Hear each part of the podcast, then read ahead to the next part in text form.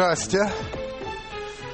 Итак, сегодня у нас в программе Игорь Юрьевич Юргенс. Добрый, Добрый вечер. вечер. Добрый вечер. Вот вы знаете, вы на вы по счету 17-й наш гость, 17-й. И мне казалось, что, скорее всего, а, наименее известный из всех, по крайней мере, я судил так, потому что в пятницу на сайте Первого канала у нас было только три вопроса к вам. И как сделать из этого Vox Populi, нашу традиционную рубрику, я совершенно не знал. Но, к счастью, вот за э, субботу-воскресенье, э, значит, пришло довольно много То вопросов. есть я за субботу-воскресенье сильно увеличил свою По-видимому, вы очень активно этим занимались, там, не знаю, чем, пиаром каким-то, Да, да, не да. знаю чем. Но факт тот, что вот у меня на руке чужие часы, потому что я свои забыл. И как их снять, я не знаю. Ну, ладно, черт с ним. Итак, а, Vox Pop таким образом у нас набрался. Я хочу вам задать эти вопросы. Мы начнем с Генриха Семеновича Смоленского. Он спрашивает, согласны ли вы с высказыванием, что, в кавычках, первый миллион долларов не бывает честным, и с тем, что это особенно верно в отношении нашей страны? Нет, я с этим не согласен. Я знаю, ну, миллион, не миллион, но очень много людей, которые... Ну, это этом- Бальзак, по-моему, сказал, Да, нет, кажется. э, нет, на самом деле, по-моему, это сказал Генри Форд несколько в другой формулировке. Говорит, спросите меня обо всех остальных деньгах, кроме моего первого миллиона. Вот, вот по, по- по части того, как я заработал его, я вам ничего не расскажу. А остальное, мол, Так, открыто. И что же? Э, Я думаю, что во второй половине нашей э, тяжелой саги, которая называлась «Становление э, свободной рыночной экономики», были люди, которые заработали свой миллион абсолютно честно. Поначалу разделение такого народно-хозяйственного комплекса, миллиардного, триллионного, как Советский Союз, конечно, сопровождалось очень многими э, странными историями. Ну, вот, то есть у вас нет э, такого ощущения, что, в принципе, вот этот посыл справедливый, не только для России, но вообще первый миллион всегда чуть-чуть... э, Владимир ну, Владимирович, меня очень часто спрашивают э, э, в той или иной степени, задавая ну, именно этот вопрос. Ага. А предприниматели, они по инстинкту более такие э, корыстолюбивые, ловкие, рвачи. спрашивают вас? Ну, люди, да. И вы как говорите? Значит, я считаю, что а, предпринимательский класс – это капля воды всего остального населения. Вот в среднем, мне так кажется, я оптимист генетический, 70% в мире хороших людей, 30% с серьезными недостатками. Да? Так вот, то же самое в предпринимательстве. Хорошо. Хотя мне все-таки кажется, что человек, который м, имеет склонность к предпринимательству, это все-таки определенные мозги, в отличие от человека, который имеет какие-то другие склонности. И, возможно, вот это стремление заработать, что характерно для предпринимательства, а, и, и дает этот оттенок, что ну, как заработать не так уж важно, важно заработать. Оттенок, безусловно, есть, но это скорее тогда вопрос к законодателю, к тому, кто следит за Хорошо. тобой, налогооблагателю, потому что они ставят такие рамки, что приходится немножечко... Мария Геннадьевна Теплякова. Существует ли реально в нашей стране социальная ответственность бизнеса? компании, которые прожили свою жизнь на рынке лет 10, и потом поняли, что для того, чтобы занять еще денег, расти, привлекать акционеров, становиться открытыми акционерными обществами, да, они начали это делать не только поскольку их душа так вот расположена, но и поскольку, являясь социально открытыми и отчитываясь по определенному категорию и набору показателей, в том числе отношения с профсоюзами, отношения с экологией, отношения с местными так. властями, вы просто больше получаете с рынка. То есть, другими словами, бизнес, в принципе, не становится более социально ответственным, потому что там добрый дядя сидит, а он становится более социально ответственным, потому что дядя понимает, что это выгодно. При э, том, что вот первое мое замечание о 70-30, оно остается. И люди, которые э, нами были исследованы, нами, я имею в виду предпринимательский класс России, называется это КАФ, это Международная ассоциация э, филантропических обществ, Так, базируемая так, в Лондоне. так. Значит, проведя свой анализ, она выяснила следующее. Э, В среднем э, российский предприниматель после уплаты налогов, после уплаты всех платежей в бюджет, которые нужно, около 19% отправлял на благотворительность, что в среднем больше, чем в Европе. Поэтому вот такой заданности э, по части жадности именно россиянина, ее нет, она не подтверждается. Ам, Наталья Сергеевна Марченко. Как вы лично оцениваете антикризисные меры принятые правительством? Часть, которая называется пожарные меры, я оцениваю на отлично. Часть стратегических надо э, обсуждать, э, углублять. И вообще этой дискуссии просто даже еще пока не началось. А, ну и, пожалуй, все из... А, хотя нет, был такой вопрос. Вы, как глава Инсора, часто даете интервью и комментарии различным средствам массовой информации, в том числе и оппозиционным. Вместе с этим вы встречаетесь с президентом и высказываете ему свое экспертное мнение. Скажите, вы можете позволить себе сказать президенту то же самое, что вы говорите в этих оппозиционных средствах? Так получилось, не сговариваясь, это не был план я дал интервью очень большое, развернутое онлайн, то есть когда люди задавали по компьютеру Да, да. вопросы, а, новой газете, Да. наиболее оппозиционной, с моей точки зрения, не зная о том, что через три дня туда придет президент нашей страны Дмитрий Анатольевич Медведев. И я сказал абсолютно то, что говорил ему, и он сказал то, что он говорил мне. Поэтому в этом смысле. То есть можете? Да? Короткий ответ – да. Да, хорошо. Он для этого создавал. А, все-таки я э, хочу еще вам парочку вопросов задать. Александр Петрович Пахоменко. Насколько морально, порядочно, справедливо, когда финансовой поддержки государства просят и получают люди, которые еще недавно, а кто еще и продолжает, купались в роскоши, покупали яхты, а, футбольные клубы и так далее. А теперь мы все должны их спасать. Ни морально, несправедливо. И я думаю, что э, к этому спасению будет э, сейчас несколько другой подход в связи с тем, что денежки тают. Но дело в том, что если эти люди, тем не менее, дают занятость десяткам тысяч людей, то приходится спасать и их. Дальше будем разбираться, наверное, с тем, как эффективно они управляли своими производствами. Илья Сергеевич Кураев. Недавно мэр Москвы Юрий Михайлович Лужков заявил, что целесообразно пересмотреть итоги приватизации, а также признать недействительными результаты залоговых аукционов. Фактически он призвал к национализации, или я бы сказал, к ренационализации. Какова ваша личная позиция по данному вопросу? Я считаю, что у нас достаточно было революции. Это еще одна революция, когда эффективные собственники, а некоторые из них, из тех, кто через залоговые аукционы получили свою собственность, доказали свою эффективность. Можно говорить о конкретных примерах. Так вот, э, еще раз эффективного собственника выбить из производственной и промышленной жизни и по неясным мотивам передать это государству, которое те же люди обвиняют и в коррупции, и в неэффективности, я считаю, что крайне непродуктивно. Хорошо, на этом мы завершим Vox Populi. И хочу вам сказать, что я когда собирал материалы, естественно, ну, моя команда, связанная с вашим приходом, я совершенно поразился вашей активности в смысле общения с средствами массовой информации. Вот долго ничего не было, но вот посмотрите, значит, буквально за последнее время вы дали так или иначе 13 интервью. Причем кому? А, российской газете, новой газете, ведомостям, The New Times, журналу «Власть», газете «РУ», агентству «РУ», «Росбалт», агентству «Росбалт», радио «Свободе», Политру, РБРУ и «Эхо Москвы». То есть, вообще говоря, такой просто мощная такая волна огромная. При этом э, в одном из интервью вы сказали так.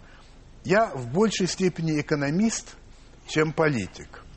Вместе с тем, вот если вчитаться в содержание этих интервью, то там я бы сказал, что политика главенствует над э, экономикой. Или я ошибаюсь? Не, ну нас Маркс учил, что э, базис определит надстройку.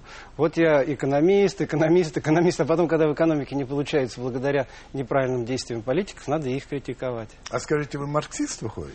Не, я был марксистом, естественно, потому что я заканчивал МГУ, экономический Но Ну, вы просто факультет. ссылались сейчас на Маркса в качестве Есте- оправдания. Значит, Или даже аргументации. а я вам скажу, что спецкурс по капиталу Маркса занимал три года в Московском университете. Поэтому, конечно, когда я выпускался в 1974 году из Московского университета, я был дипломированный марксист. Хорошо. После этого я пытался расширить Ну, свой смотрите, спектр. это 74 год. Да, У нас сегодня 2009 к год. сожалению, время летит. Летит. Но вы все-таки ссылаетесь на Маркса.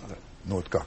Я могу сказать абсолютно э, свою глубокую точку зрения и убеждения, заключающуюся в том, что анализ капитализма, э, с- э, современный Марксу, да, то есть его да. капитализм, который он застал. Он дал один из самых глубоких, и у меня есть э, подтверждение от таких людей, которые не то что марксистами или антимарксистами не являются, но очень не любят этого персонажа за его революционную деятельность. Таких как Уоррен Баффет, крупнейший инвестор в мире, да, который там 60 Вы миллиардов лично долларов. с ним знакомый, да? Я встречался с Баффетом, значит... Читал и Маркса? Он читал Маркса, и он считает, что анализ Марксова вот до этой самой стадии, э, которая называется постиндустриальное общество, абсолютно адекватен. А скажите, уж тут э, не могу не спросить, ну вот это вот то, что мы видим, нынешний э, кризис – который начался в Соединенных Штатах. И, конечно, есть любители подчеркнуть, что вот это американцы и так далее, и так далее. Что немножко смешно, потому что на самом деле а, просто если что-то происходит в Америке, учитывая ее значение, ее мощь, ну, как говорится, если Америка чихает, простужается весь мир. Ну, так это устроено пока, по крайней мере. Так вот, а, а, разве это не подтверждается очень многим, о чем говорил Маркс, а именно жадностью, а, безответственным стремлением во что бы то ни стало сыграть, разбогатеть.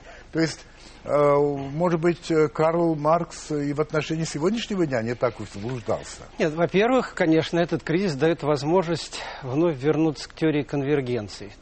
Если вы помните, она заключается в том, что надо взять самое лучшее от социализма, то есть социальную э, защиту, да. Э, хорошее образование, да, да, да. здравоохранение для всех да, да, да, и так далее. Да, да. И самое лучшее от капитализма, то есть эффективность производства, нацеленность его на результат, а не на распределение да. Э, и так далее. То есть у многих людей возникает ощущение, что такие кризисы дают возможность подумать вот об этой конвергенции. В идеале, я так думаю, в связи с тем, что ресурс планеты не безграничен ни с экологической, ни с минеральной, ни даже с человеческой точки зрения, а, в идеале какого-то рода а, мировое правительство, да, которое вот учитывает все вот эти балансы, оно будет квазисоциалистическим. В том смысле, что оно должно будет учитывать необходимости вот бедных людей в том числе, а не только богатых.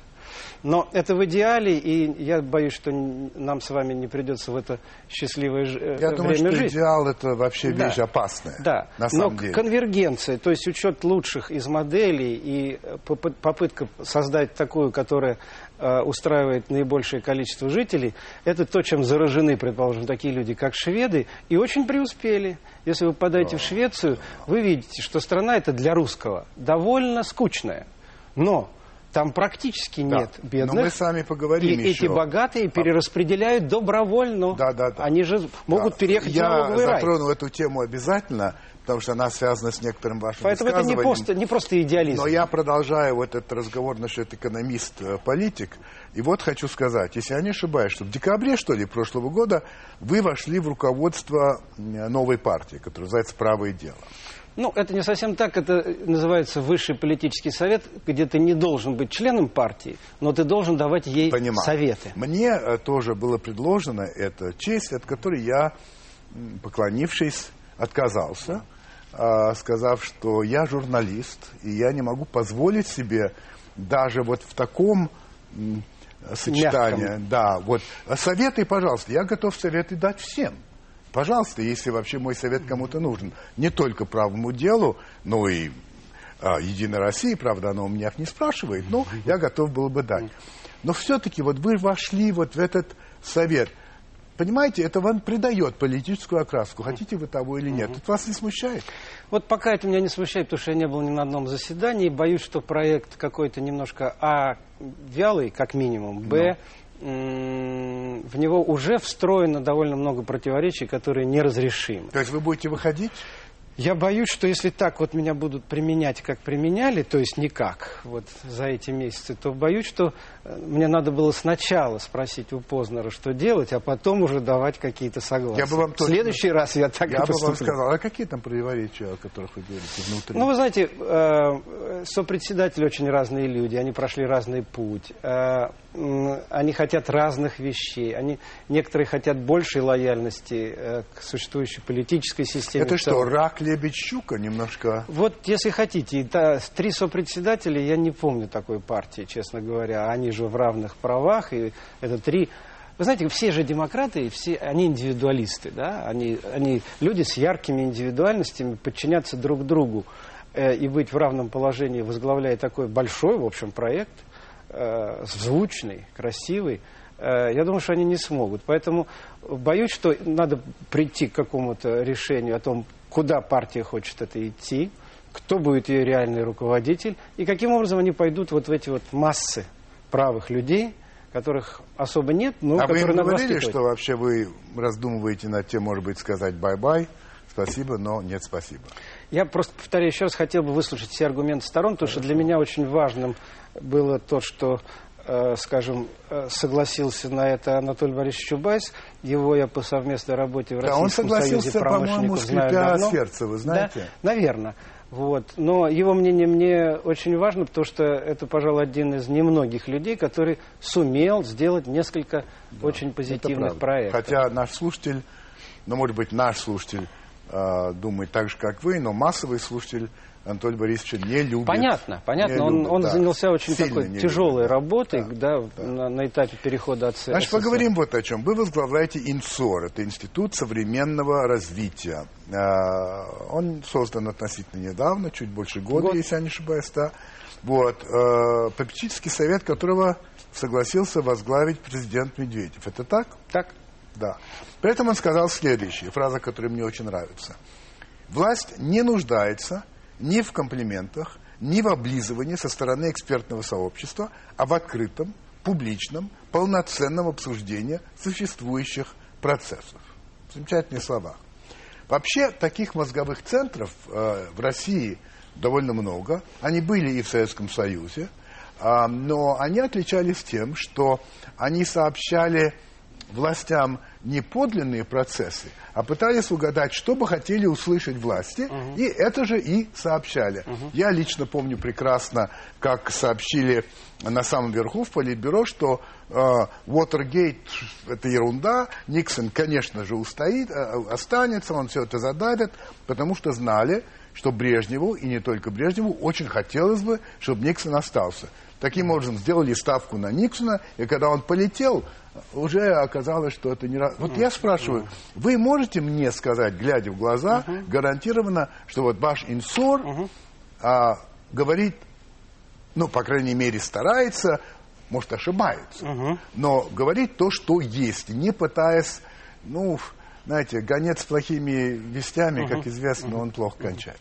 Вы знаете, пока нам это удается, в связи с двумя обстоятельствами. Первое, мы вообще-то не зависим от власти, в том смысле, что мы не используем бюджетные деньги. А, ну да. То есть вот если э, все те организации в Советском Союзе, о которых вы говорили, просто зарплата, Да. карьера и все остальное Да. зависело именно от политического центра, и поэтому в этом смысле мы э, живем на средства фонда целевого капитала, куда предприниматели различные э, передали свои деньги и управляют ими, а на проценты от этих Ну денег хорошо, живем мы. формально и неформально Формально и неформально мы Но- не зависим от но- этого. Изменилось общество несколько. То есть, если вы вдруг неугодны, то нету сейчас такой шарашки, гулага или еще чего-то, куда вы будете... Психушки. э, Психушки, куда вы Правда, будете сосланы. да? правда. Вы закончили э, неправильные советы, вы ушли в бизнес, вы сделали еще какие-то вещи, вы, вы ушли в свою жизнь. Ну, вас могут поругать, как Иларионова, например, да, Ну вот да. советника Ну э, президента бывшего. Но ничего с тобой не произошло, ты живешь. Это второй очень сильный фактор. И третий, личность самого президента, она очень, вот вы английский знаете лучше нас всех, inquisitive. То есть у него ум такой, вот он действительно Любознательный. причем более чем, так сказать, да, просто, не просто curious, а inquisitive. Он действительно хочет а, вытащить из тебя какую-то правду и сравнить ее с тем, что ты получаешь из других источников информации. В этом смысле это и вот эта фраза, она пока является этим залогом. Год так прошел, как будет дальше, Владимир Владимирович? Хорошо, мы об этом сейчас поговорим еще. Ну, уважаемые зрители, оставайтесь с нами. Сейчас реклама, а потом продолжим. Ну вот видите, в рекламной паузе есть явный плюс. Вот я, меня научили снимать эти часы. Так что, видите, не зря совершенно. Значит, смотрите, вам год, я имею в виду Инсору. И а, выступая не так давно по этому поводу, вы с некоторой гордостью заявили, что за это время подготовлено институтом, а, если я не ошибаюсь, 12 книг, а, было 20, а, а, нет, да, 20 докладов, 150 круглых столов. Ну, количество впечатляет. Качественный результат каков от вашей работы? Вы можете что-нибудь конкретно сказать, что вот за этот год, год это немного, конечно, но все-таки вот реально вот это. Ну, у нас есть договорная позиция, я так надеюсь, по переговорам с Соединенными Штатами, позитивная повестка дня. Это заняло некоторое время, но... Это кто? Это институт? Институт готовил вместе с другими академическими, неакадемическими э, заведениями вот то, что называется теперь позитивная повестка дня в отношениях с Соединенными Штатами. Да. Приблизительно такая же с Европейским Союзом приблизительно то же самое в качестве предложений исполнительной власти в области реформы здравоохранения, образования и пенсионной реформы, я считаю, что немало. Плюс вышла такая книга, которая вызвала много шума и в экспертном сообществе столкновения мнений, которая называется «Российская модель демократии». Там высказаны некие приемлемые и неприемлемые для власти постулаты, которые стали тоже основой какой-то политической дискуссии. Все это привело к большей информационной открытости власти, с моей точки зрения. Я думаю, что это самое большое достижение, которое я могу себе представить. А во время вашей первой встречи с президентом Медведевым а, вы сказали следующее, я вас цитирую. В анализе, который прошел в нашем институте, подтверждаются устойчивость и здоровая обстановка в нашей финансовой системе, Далее вы сказали, что Россия, как гавань, а, сможет получить а, большую наличность Запада сюда. Ошибка вышла, нет? Ну, не совсем. Да, оптимистичность тут явно прослеживается, раз. Второе, когда вы говорите под камерой, вы иногда не говорите вещей, которые явно сеют панику. Два, но на тот момент их таких и не было. И, наконец, в-третьих, финансовая система несовершенная и не реформированная, о чем мы тогда говорили, тем не менее выдержала первый удар, наверное, выдержит второй. Начало получения денег зависит не от нас, это от состояния финансовой системы мира. Вот интересная у вас точка зрения по поводу причин падения цен на нефть, а, которую нефть вы а, называете огромным божьим даром. Об этом тоже поговорим. Угу. Так вот, смотрите, а, причиной вот падения цены на нефть, как вы считаете, могли быть происки Запада, желающего наказать Россию, так же, как это произошло с Советским Союзом. Я вас цитирую. Угу. В мире, поверьте, немало политтехнологов, которые всегда готовы воспользоваться моментом, когда наша страна попадает в сложную ситуацию, чтобы показать ей ее место. Давайте по порядку. Во-первых, Нефть – это огромный божий дар или на самом деле это может быть проклятие? Есть две точки зрения. Вы считаете божий дар? Божий дар, потому что иначе количество бедных, которых надо было бы спасать, которым надо было помогать, было бы вдвое больше, предположим. Поэтому как лучше реформировать страну? В момент, когда ты можешь помогать своим бедным, или когда они стоят у твоего порога с топорами и вилами. Потому что я считаю, что это Божий дар, которым мы пока неправильно распоряжаемся, с одной стороны. С другой стороны, та мысль, которая там прозвучала, она прозвучала в разгар а, грузинской войны и других конфликтов, которые мы затеяли. И в этой статье, о которой вы говорите, я говорил, что если мы откроем два фронта, то есть, если мы будем угрожать Западу а, бряцанием оружием, военными интервенциями в своем ближнем зарубежье и так далее и тому подобное, и при этом говорить о том, что мы сверхдержава и в крайнем случае перекроем вам газ и нефть, то мы поставим себя в положение Советского Союза тогда, когда он вошел в Афганистан. И в этот момент... Подождите, подождите, одну секунду. Вот вы считаете вот эту вот грузинскую историю, вы считаете нашим вторжением в соседнее государство? Ни, ни, ни в коем случае. Если, если я неправильно выразился, то давайте я поправлю. Ведь не мы ну, начали Нет, это. Не, не мы начали. Но вы помните, что предшествовало и что последовало ну, за этим, да? были острые, да. да. Были острые. Хорошо. То, что, то, что вторгся Саакашвили, Да, не и вы считаете, что с Афганистаном Запад, как вам сказать, придумал вот такой способ отомщения, если хотите, угу. что искусственно резко снизил цены на нефть, и что это привело к э, нашему это падению. Это более-менее доказано. Это Кей... доказано? Кейси пришел к Рейгану и сказал, Горбачев хороший парень, но коммунизм с, социалисти... э, с э, человеческим лицом это опасно для нас давай вот в этот момент попробуем что-то сделать. Он мотнулся в Саудовскую Аравию, договорился с э, режимом о падении... Это документально? Это, да, это книга вашего коллеги американского, сейчас я не вспомню а, значит, его фамилию. Это корреспондент, который э, много-много изучал э, этот период. И в соч...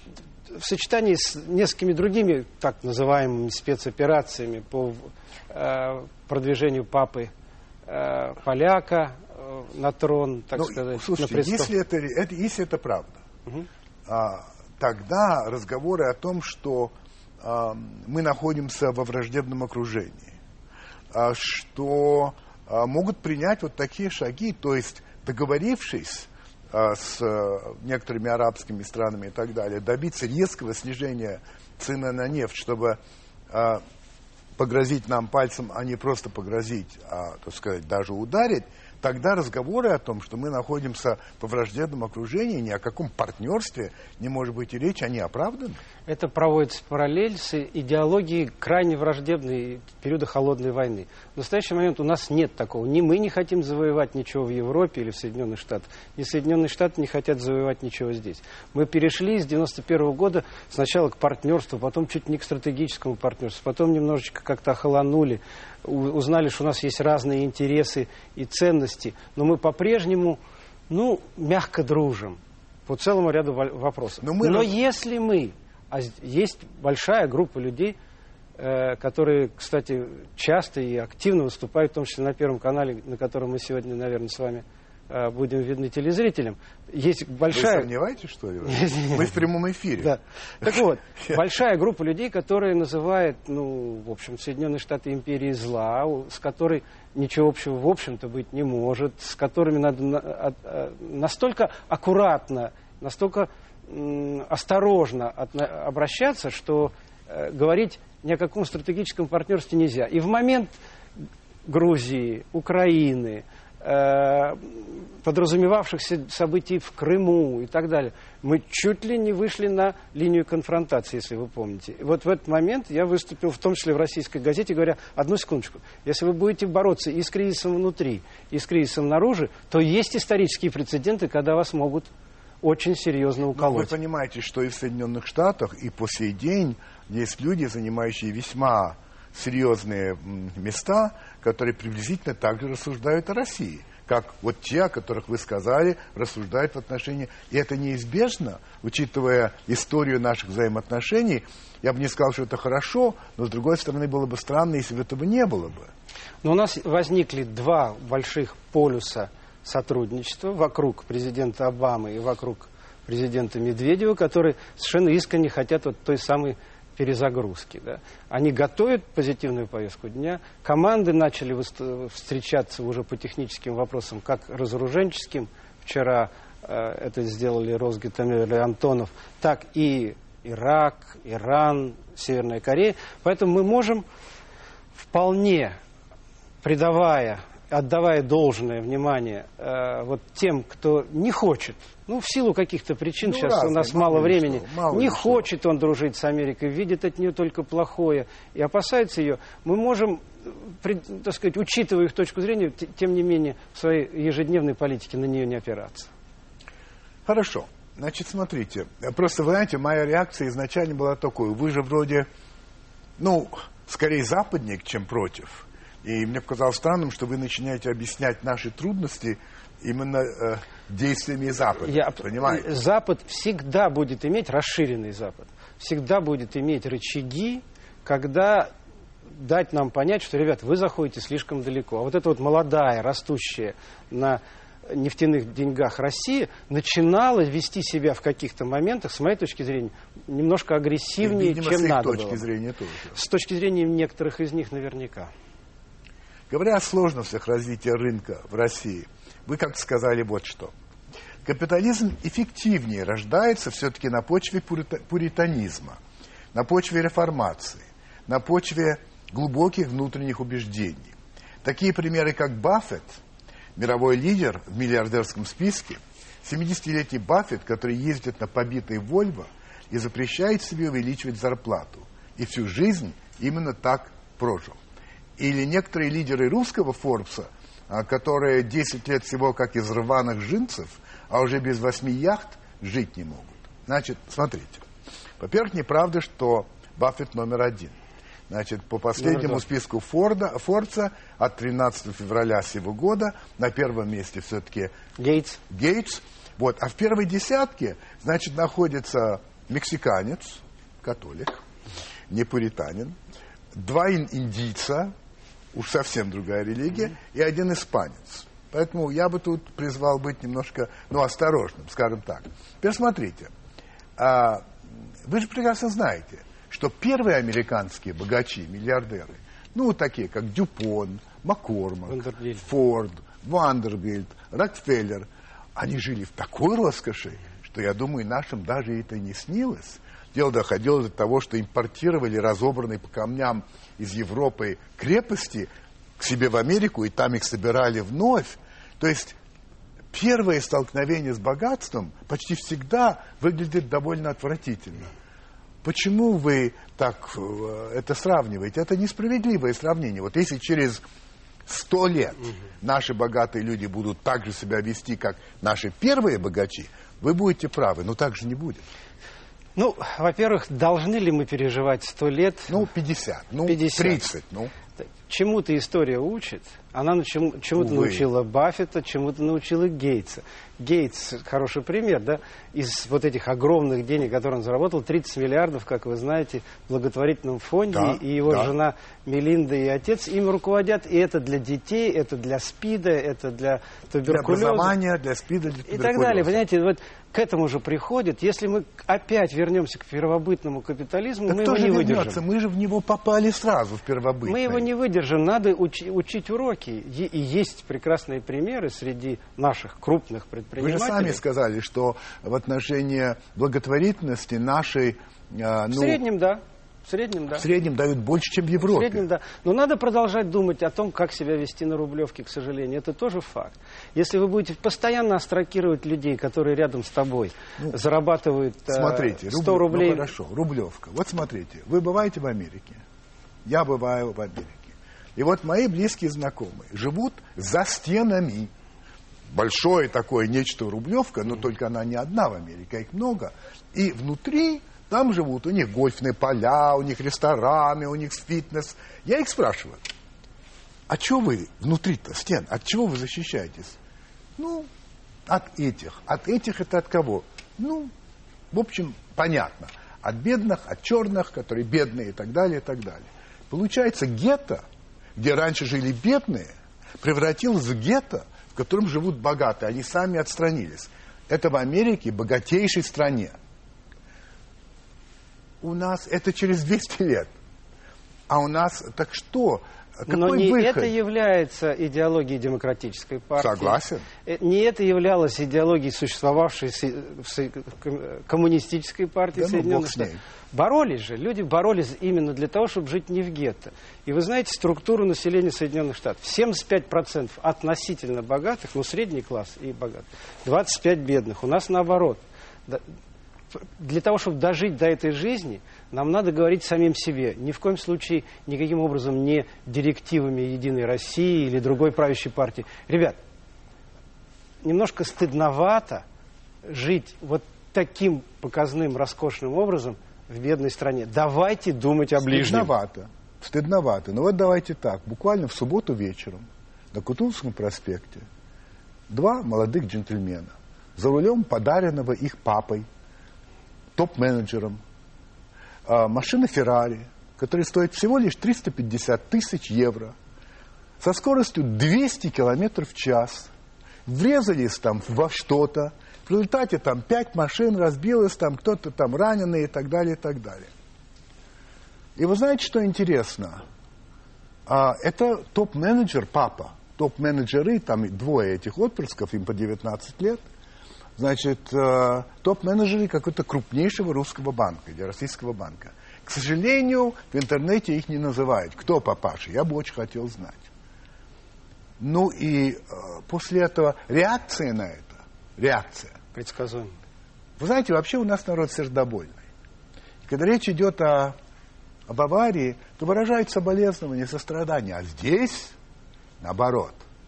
Вообще, когда их, наконец, всех задавит чертовой матери. Значит, смотрите, это же ведь отпрыски бизнес-деятелей. Вы в этом РСПП, вполне возможно, что эти топ-менеджеры входят в ваше РСПП заместителем а, председателя, которым вы являетесь. Народ бизнесу не доверяет. И вот такие примеры. А власть, видя, как народ относится к бизнесу, э, тоже С ним не заигрывает. не заигрывает. Как быть? Вот так и быть. Как? Владимир Владимирович, говорить о том, что быть богатым в бедной стране стыдновато. Ну, говорить о Ну, том, заработал что человек. если ты хочешь Правда. выжить в этой стране и зарабатывать, тем не менее, деньги, самореализовывать себя, корпоративная социальная ответственность, уважительный разговор с, предпри- с э, работающими у тебя по найму людьми, с профсоюзами, с трудовыми коллективами, с властью местной, с экологами, со всеми ими. Будь человек. Рынок порядочности не отменял. Я вас уверяю, вы сказали, перевозили там американцы крепости или мосты. Да? Но значит, какая-то порядочность у этих остальных отстреляли. Вот этого хотим. Вы же помните эти гангстерские войны, э, и, и даже до prohibition, до, до, э, До сухого до закона. сухого закона. Эта стрельба шла не только потому, что нельзя было продавать алкоголь, но и в связи с тем, что надо было вводить какую-то меру э, социальной справедливости. Если люди не будут видеть краев, ни один из строев, ни один из э, су- су- существующих общественных формаций не выживет, потому что почему рухнул Советский Союз? Потому что э, Борис Николаевич Ельцину удалось, проехав два раза, возможно, на троллейбусе в поликлинику, сказать, я буду бороться с привилегиями. И все, этого хватило для того, чтобы массы вышли обиженные на якобы справедливость. Да? Если мы этим не будем заниматься, и правые, и левые, и либералы, и госкапиталисты, мы нашу модель не Вы, удержим. кстати, кто? Вот где-то в каком-то интервью а, вы согласились с определением, а, как вы назвали своего друга а, Третьякова, а, что вы либерал-державник. Ну, это что такое? Это скорее э, Третьяков меня так называл. Но вы не отказались. Я не отказался. Я хочу, чтобы держава была сильной. Я хочу, чтобы я гордился тем, что я гражданин Российской Федерации. Но я не хочу, чтобы ее боялись или соседи, или оппоненты. Я хочу, чтобы ее уважали. В этом смысле я державник. Я не хочу, чтобы это достигалось путем насилия. А в этом В смысле этом я вы либерал. Да, Вы знаете, в довольно этом простая разговоре вещь. вы а, согласились, что, мол, было бы здорово, если бы мы жили вот в России так, как живут в Швейцарии или в Норвегии. И часто, раньше вы сказали Швеция. Я просто хотел бы обратить внимание а, на то, что население Норвегии 4,5 миллиона. 4,5. Это даже не пол Москвы. Население всей Швейцарии 7,5 миллионов. Население Швеции в этом, это, это во-первых. Во-вторых, все это мононациональные страны, где один этнос, очень мало там других. Россия многонациональная страна. Ее скорее надо сравнивать с Соединенных Штатах, где не живут, как в Норвегии, или в Швейцарии, или в Швеции. Вам не кажется, что надо эти вещи как-то разъяснять? Абсолютно.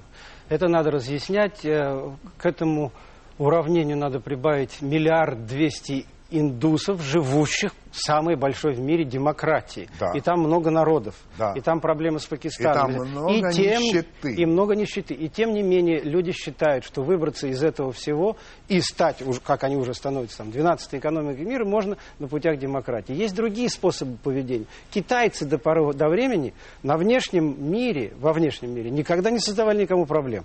Это не наш вопрос, это вы решаете в ООН, это вы решаете с американцами. Мы, Китай, будем расти пока сами.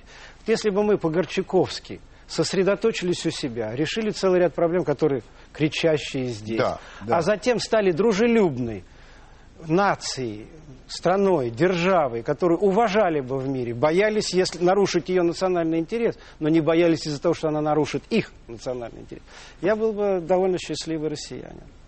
То, что это надо разъяснять, то, что не существует моделей, то, что Советский Союз, так же как Китай, мог бы продержаться чуть дольше, не допуская мы ошибок, именно в результате того, что Китай монокультурен, а мы нет. Собственно говоря, Горбачев ничего такого не сделал. Он объявил не- некую свободу слова. Этого достаточно было, чтобы э, балтийские народы довольно быстро ушли, а грузины подняли э, то, что потом называлось Ну, Тбилисскими вообще, событиями. Да, да, вообще говоря, а, если я правильно помню Михаила Сергеевича, я с ним знаком, все-таки ему казалось, что а, вообще механизм хороший или мотор хороший, социалистический, но только он неправильно сейчас работает, его надо чуть-чуть там где-то подтянуть, где-то чего-то, но в результате это просто рассыпалось. Ладно, вы говорите о трех сценариях или трех, четырех путях развития России, возможные. Вы их перечисляете, значит, может быть, вы скажете чуть-чуть, что это за четыре пути? Да, пути. Я, потому что я просто вспомнил а, одного замечательного актера Папанова, который «Путя». Угу. Да, так вот, четыре пути вот развития. Да. Как, это мобилизационный, инерционный, рантье и модернизация. Очень долго описывать все, но смысл такой. Если мобилизовывать, то из единого центра, вот на базе тех э, процессов, которые мы переживаем, с подавляющей важной э, ролью государства исправлять все те ошибки, которые и рынок допустил, и кризис привнес. Так, Это да. мобилизация. Рантье более-менее на то, что поступает, а при 50 э, долларов, долларов за баррель все-таки поступает, поступает да. ну, потихонечку выбираться каким-то образом, точечно помогая некоторым так. производствам, которые мы считаем важными. Э, инерция, ну, в общем, ничего не делать, спасая на э, то, что есть, подушку безопасности, а ее все-таки две трети еще она существует, на черный день. Посмотреть, как вторая волна пойдет и банковского кризиса, и других кризисов. И, и, наконец, модернизация. Да, мы в очень трудном положении. Да, у нас очень много проблем. Но на выходе из кризиса, а он будет когда-нибудь через год, два или три, это не важно, нам нужны измененные институты нашего общества. Мы должны по-другому управляться, мы должны иметь другую финансовую систему, мы должны иметь другую финансовую э, пенсионную систему, мы должны иметь другое здравоохранение, оно не работает сейчас, и другое образование. Это изменение институтов и модернизация нашего общества. И вы сторонники и этого. И мы сторонники вот этого четвертого Вот скажите пути. мне, пожалуйста, главные проблемы выхода России, а, скажем, ну, я не знаю, из кризиса, да, вот если вы можете, вот номер один, номер два, номер три. Вот главные проблемы. В настоящий момент самой главной проблемой является кровеносное сердце работает. Но сосуды, по которым от сердца поступает, э, в данном случае денежная масса, которая является да. кровью, не работает. Значит, вот эта бляшки, кровеносная система, которая является финансовой системой, банки да. и так далее, они не проводят деньги. Почему? Не, это сложный, долгий это вопрос. Сложно? Они Но это преднамеренно? Нет, нет, нет, не успели. В так. 2000 году начали банковскую реформу, не закончили ее. Под так это различного рода предлогами. Наиболее важная. Наиболее важная проблема, с моей точки так. зрения, это финансовая система, не так. дать ей рухнуть. Вторая – это э, человеческий капитал на выходе потом. У нас безработица, даже если завтра заработает все, не рассосется так просто, потому что тех, кто уволен, уже обратно не наймешь были уволены балласт. Были уволены те люди, которые сохранялись на рабочих местах, им платили мало, закрывая глаза на то, что работали они плохо, не квалифицированы. Не то, что они бездельники, у них не было такой квалификации. То есть надо менять структуру э, как трудящихся на производстве, так и менеджеров среднего и высшего звена. Человеческий капитал очень большая проблема. Его не хватает как количественно из-за демографии, Минус 25% к 25 году, да, 25 миллионов, к 50 простите, 12 к 25 -му. Нас, мы сжимаемся.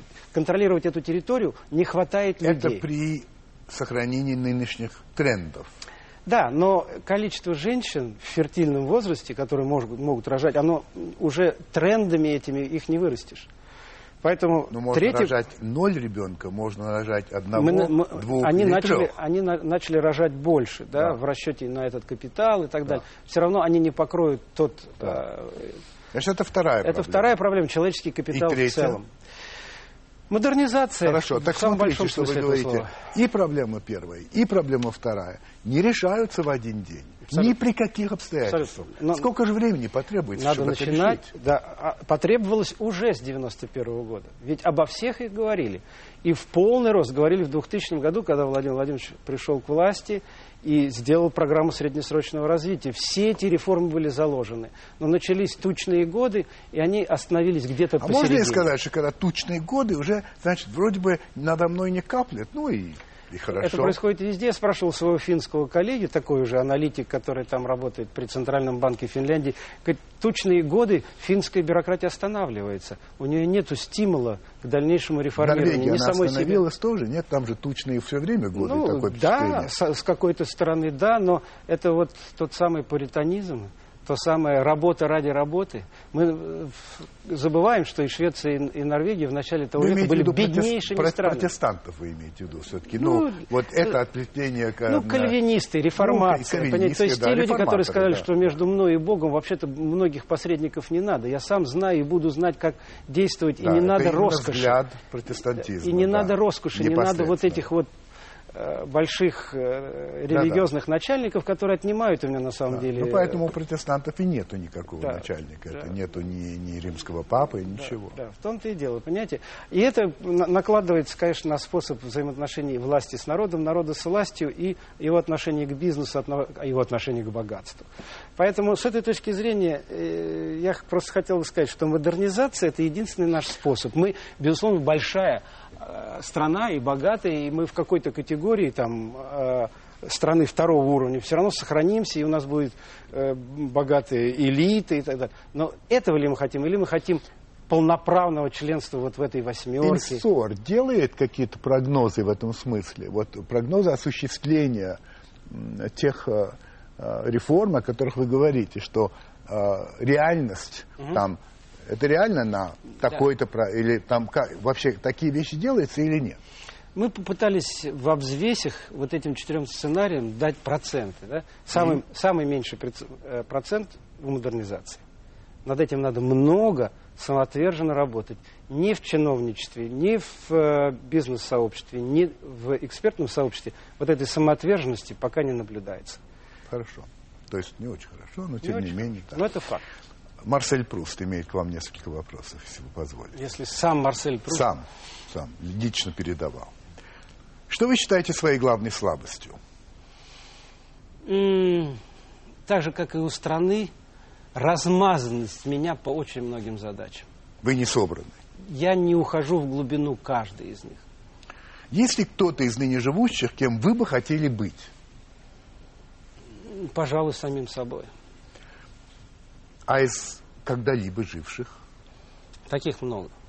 Ну, хоть одного назовите.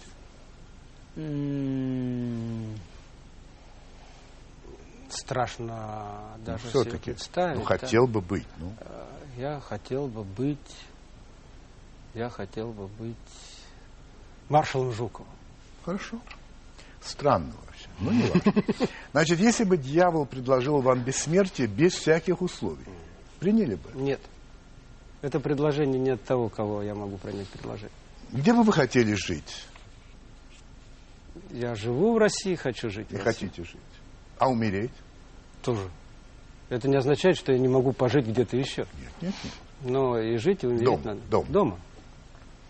Какая ваша главная черта, как вы считаете? Э, коммуникабельность.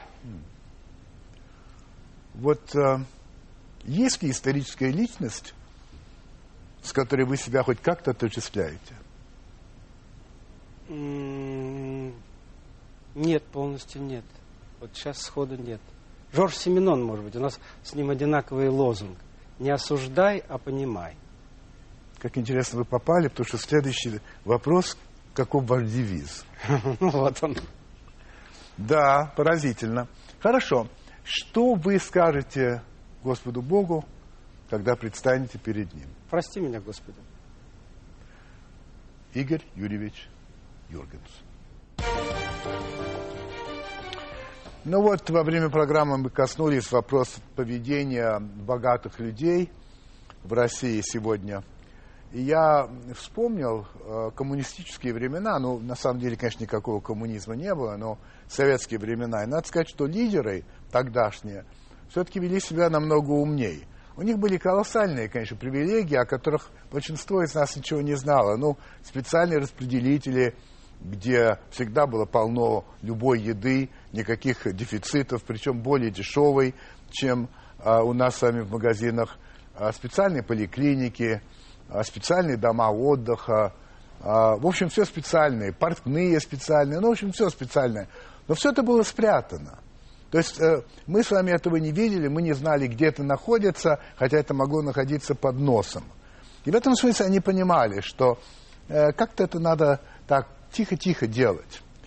Вот эта вот история, которая произошла, вот я говорил о ней в субботу, вот эта э, авария на Кутузовском проспекте, когда два 19-летних, я бы их назвал, сопляка, значит, на подаренном папой э, Феррари, стоимостью, повторю, в 350 тысяч евро э, со скоростью 200 километров в час. Там врезались в какую-то машину, в Land Rover, что ли, припаркованный, не вписались. А, и, и, и всего 9 машин так или иначе пострадало. Вот. Интересный очень отклик. Значит, в блогах на, на, в интернете э, это третья новость по частоте упоминания. Я хочу вас познакомить с одним, э, э, с одной, я не знаю, как назвать, там, частушкой или как еще, э, которую я там прочитал. Звучит она так. Маленький мальчик в Феррари катался. Все хорошо, но в поток не вписался. Долго гаишник смеялся до слез, кровавый гуляш вытирая с колес. А, не очень добрые стишата, скажем так, но это сочинила некая девочка Элла а, и получила массу поддержки, аплодисментов, восторгов и так далее. Повторяю, что эти 19-летние джентльмены – это дети топ-менеджеров, а, работающих в очень известном российском банке. Увы, фамилии нигде нет. Так вот, я хотел бы э, вот, рекомендовать этим топ-менеджерам вспомнить,